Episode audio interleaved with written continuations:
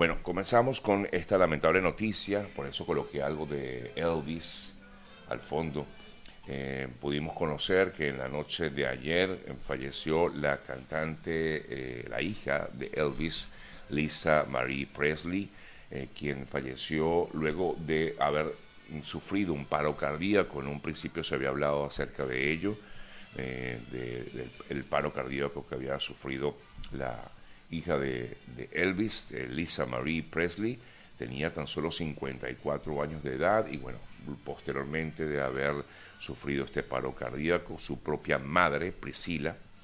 dio, dio la información, comunicó la devastadora noticia para la familia que su hija Lisa Marie había fallecido en su casa de calabazas en el condado de Los Ángeles. En la noche de ayer el mensaje luego llegó, como bien decía, luego de que fue reportada en estado crítico y había sido inducida en un coma y de que su madre incluso pidiera en redes sociales eh, que se la mantuvieran en sus oraciones. Lamentablemente, pues falleció Lisa Marie Presley con tan solo 54 años de edad. Bueno, por eso recordamos al gran Elvis empezando nuestro programa del día de hoy. Bien, vamos a revisar otras importantes informaciones destacadas en las últimas horas. Vamos a,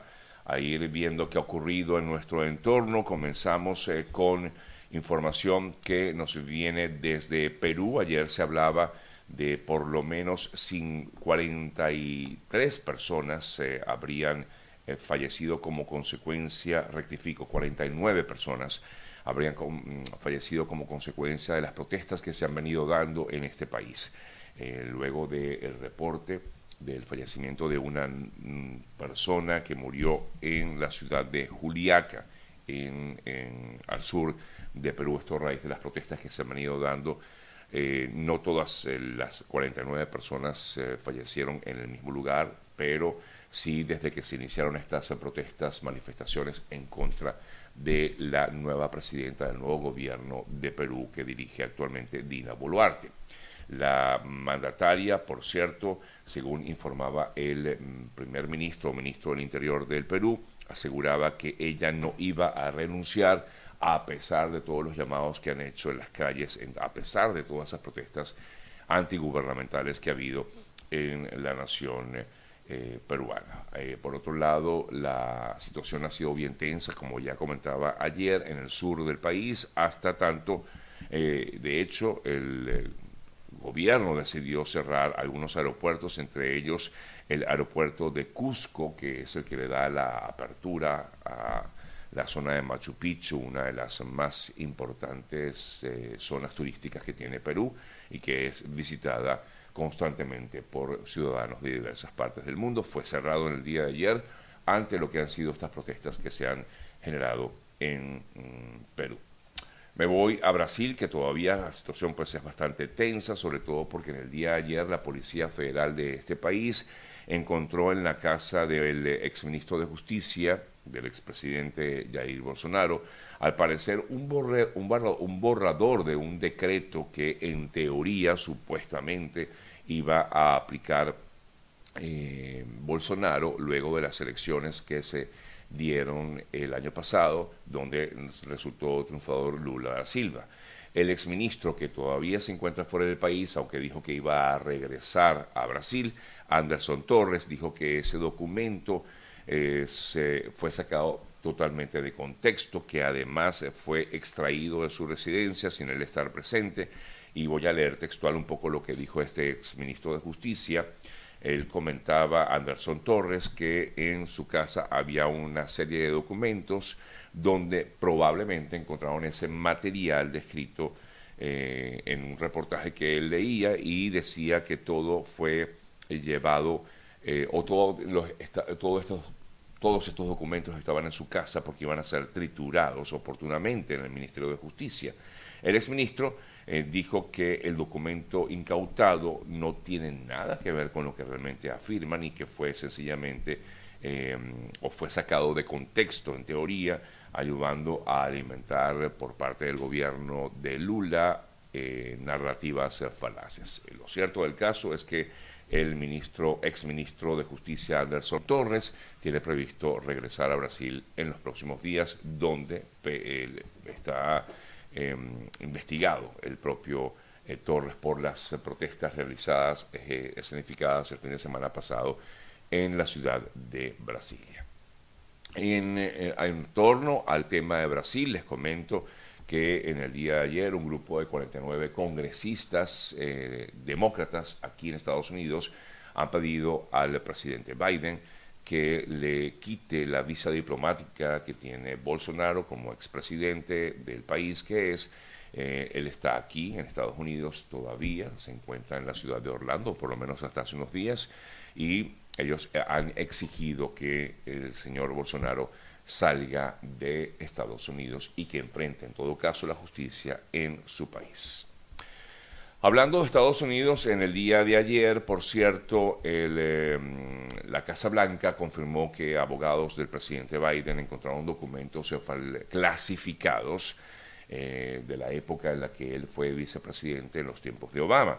Eh, al parecer, estos documentos encontrados, eh, fueron encontrados en la residencia, en una de las residencias de Biden en la zona de Delaware.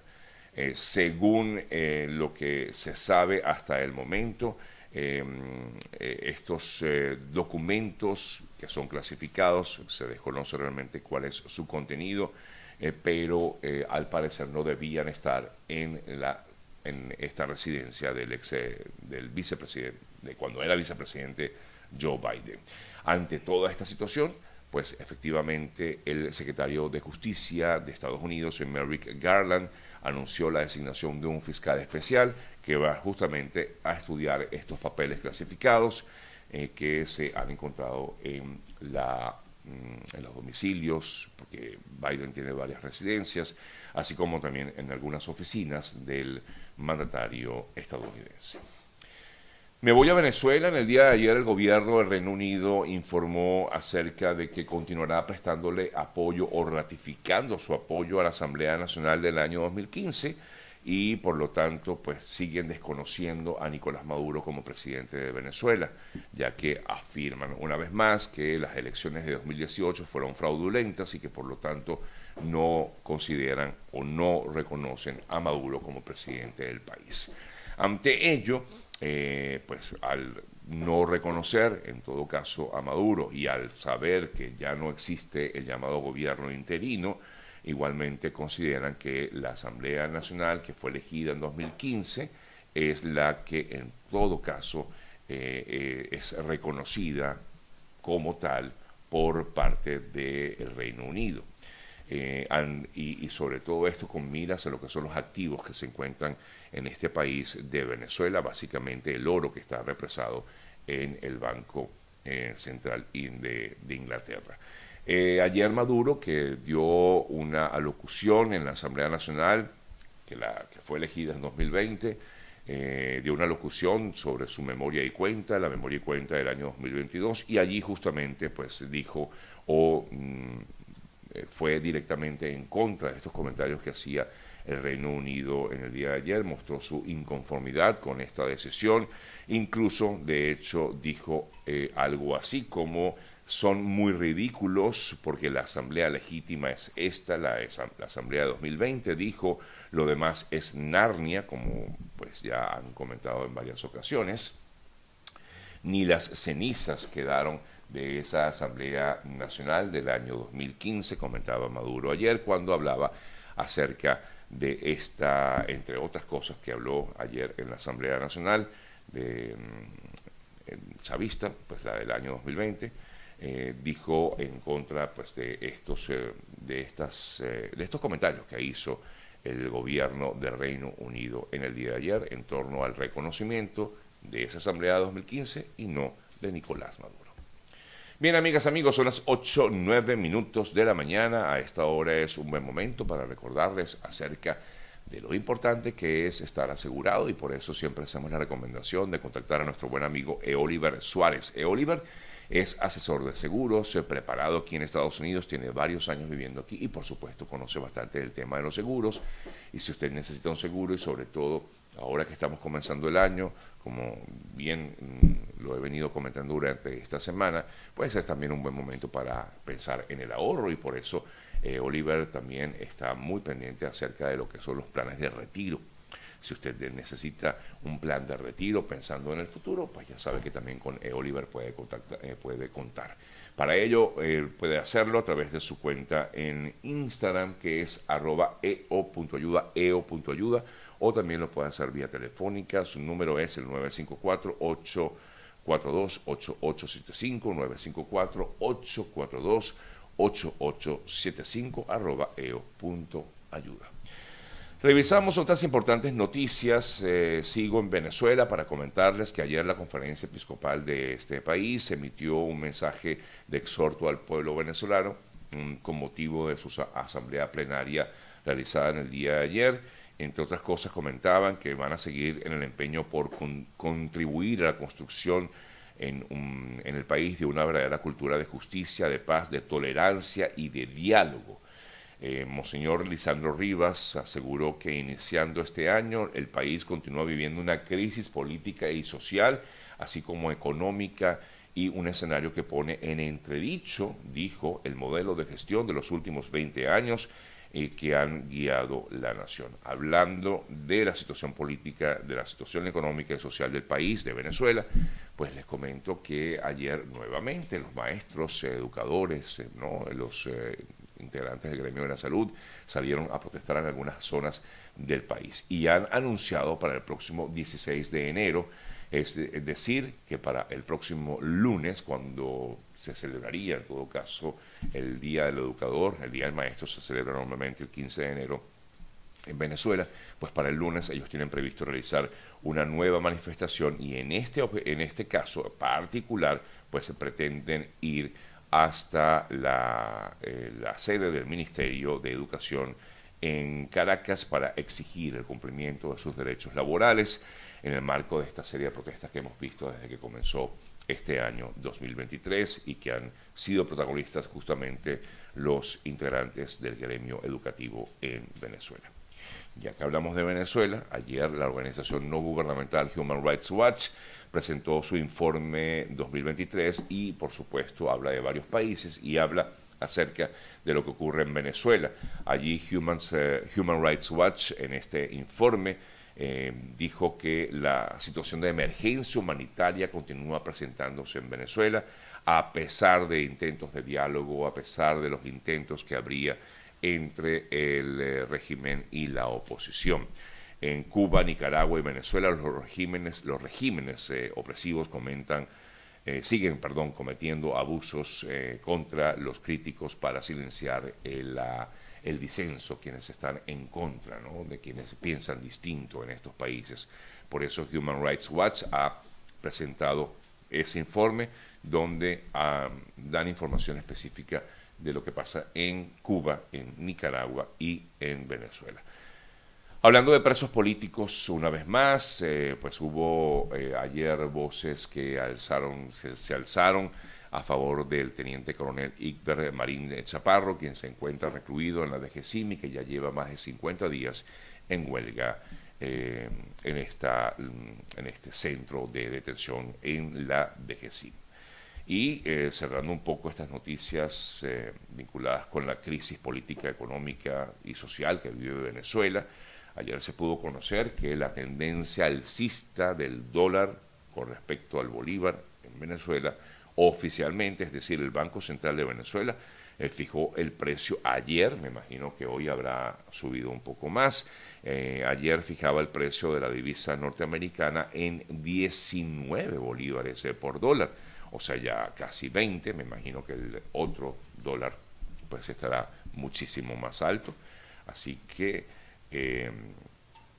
pues imagínense ustedes la, la situación para los venezolanos cada día más y más difícil. Otras importantes informaciones destacadas en el día de ayer, bueno, también podemos hablar acerca de este proceso de negociación que en teoría pues debería reactivarse entre el régimen venezolano y la oposición. Ayer Gerardo Blay, como representante de la plataforma unitaria de la oposición, afirmó que todas las decisiones en torno al proceso de negociación están, eh, han sido tomadas en consenso por las organizaciones políticas venezolanas. Por cierto que ayer acerca de este tema eh, se pronunció Leopoldo López, eh, quien fue entrevistado,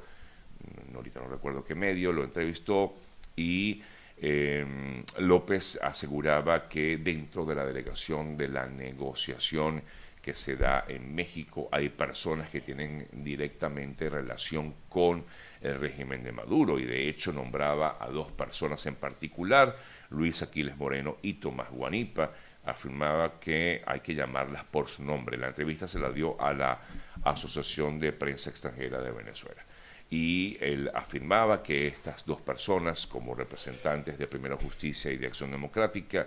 estarían o tendrían directamente algún tipo de relación con el régimen de Maduro y que ha habido reuniones constantes, en teoría, de cercanía con el régimen, comentaba Leopoldo López en esa entrevista que diera en el día de ayer. También habló sobre las primarias y afirmaba, y voy a leer textual parte de lo que dijo con respecto a las primarias, afirmaba que las primarias están en pico de Zamuro. Hay quienes hablan de la primaria de la boca para afuera, pero no realmente no quieren esas primarias. Yo creo que Manuel Rosales y Enrique Capriles no quieren primarias, dijo López eh, con respecto a este tema los están interesados, dijo, en este proceso simplemente, em, que creo que están interesados en que este proceso se arrastre en las piernas y que se convierta en un hecho político, es buscar en todo caso un candidato por consenso. Por lo tanto, afirma López que no creen en esas primarias, estas personas que integran este proceso de negociación o en todo caso que están allí en esta mesa de negociación.